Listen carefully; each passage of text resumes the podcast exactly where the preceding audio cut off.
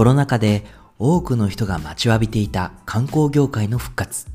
アメリカでは特に顕著で、世界旅行観光協議会は今年、同国の GDP に対する同業界の貢献が約2兆ドルと、コロナ前を6.2%上回り、雇用もコロナ前を20万人近く上回る約1680万人に達する可能性があると発表しています。一方、順調にコロナ前の状態への復帰を目指す航空業界が直面しているのが顧客満足度の突然の低下です。コンサルティング会社 JD パワーによる2021年3月から2022年3月までの1年間で7004人の乗客を対象に実施した調査によると、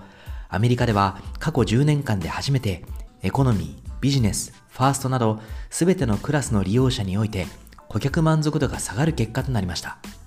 その一因は旅行需要の高まりと燃料価格の高騰によって2019年より20%も高くなっているという航空機運賃によりサービスへの期待値が上がっていること、また需要の急増による機内のスペース不足、長い待ち時間、一人の客室乗務員が対応する乗客数の増加なども乗客の不満が高まっている要因ではないかと推測されています。こうした不満の高まりや機内におけるコロナ感染対策を背景に問題となっているのが乗客がフライト中に暴言、暴力などの問題行為を起こすエアレイジの急増です。アメリカではパンデミック以前、例年100件から150件だったというレアエイジは2021年には6000件近くまで増加。その多くはマスク着用業務に関連しており、他にも荷物について口論になり、パイロットの腕や指に噛みついた親子、喫煙を注意されて暴れ、他の乗客に暴言を吐く泥酔女性など、レイジ、怒りの背景は様々です。深刻化するエアレイジ問題への対策として、アメリカでは連邦航空局がゼロトレランス政策を打ち出し、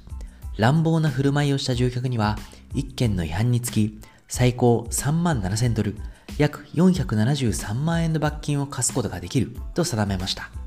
連邦航空局がこれまでに課した罰金額は56万3800ドルに達し、そのうち最高額はコックピットのドアを襲撃し、客室乗務員に暴行を加えたとされる乗客に対する罰金5万2500ドルとのことです。一時的な怒りで自身も大金を罰金として失い、前科がつく上に暴力的な振る舞いが記録された動画がインターネット上に永久に残る可能性もあるエアレイジ。にもかかわらず、理性を失う乗客が後を絶たない理由については、アルコールも要因の一つだと考えられています。サウスウエスト航空、アメリカン航空、ユナイテッド航空は、エアレイジの被害を受けて、アルコールの機内販売を一部路線や一部の座席のクラスを除いて中止する措置を取りました。一方、アジア圏においては、エアレイジの問題は、欧米諸国より圧倒的に少ない状況です。これはアジアではマスク着用がパンデミック前から広く浸透していたため、マスク着用の指示に激怒する乗客が比較的少ないことがその原因の一つに挙げられます。もっとも、単に観光客の戻りが早かった欧米圏で、一足早くエアレイジ問題が顕在化しただけとの見方もあり、今後アジアにおいても同様の問題が生じる可能性は否定できないという見方もあるようです。さて、ようやくパンデミックの逆境を抜け出し、人手不足の中でも旅行者の急増に対応している航空業界。エアレイジは新たな悩みの種となっています。これ以上この現象が拡大せず、収束に向かうことを祈るばかりです。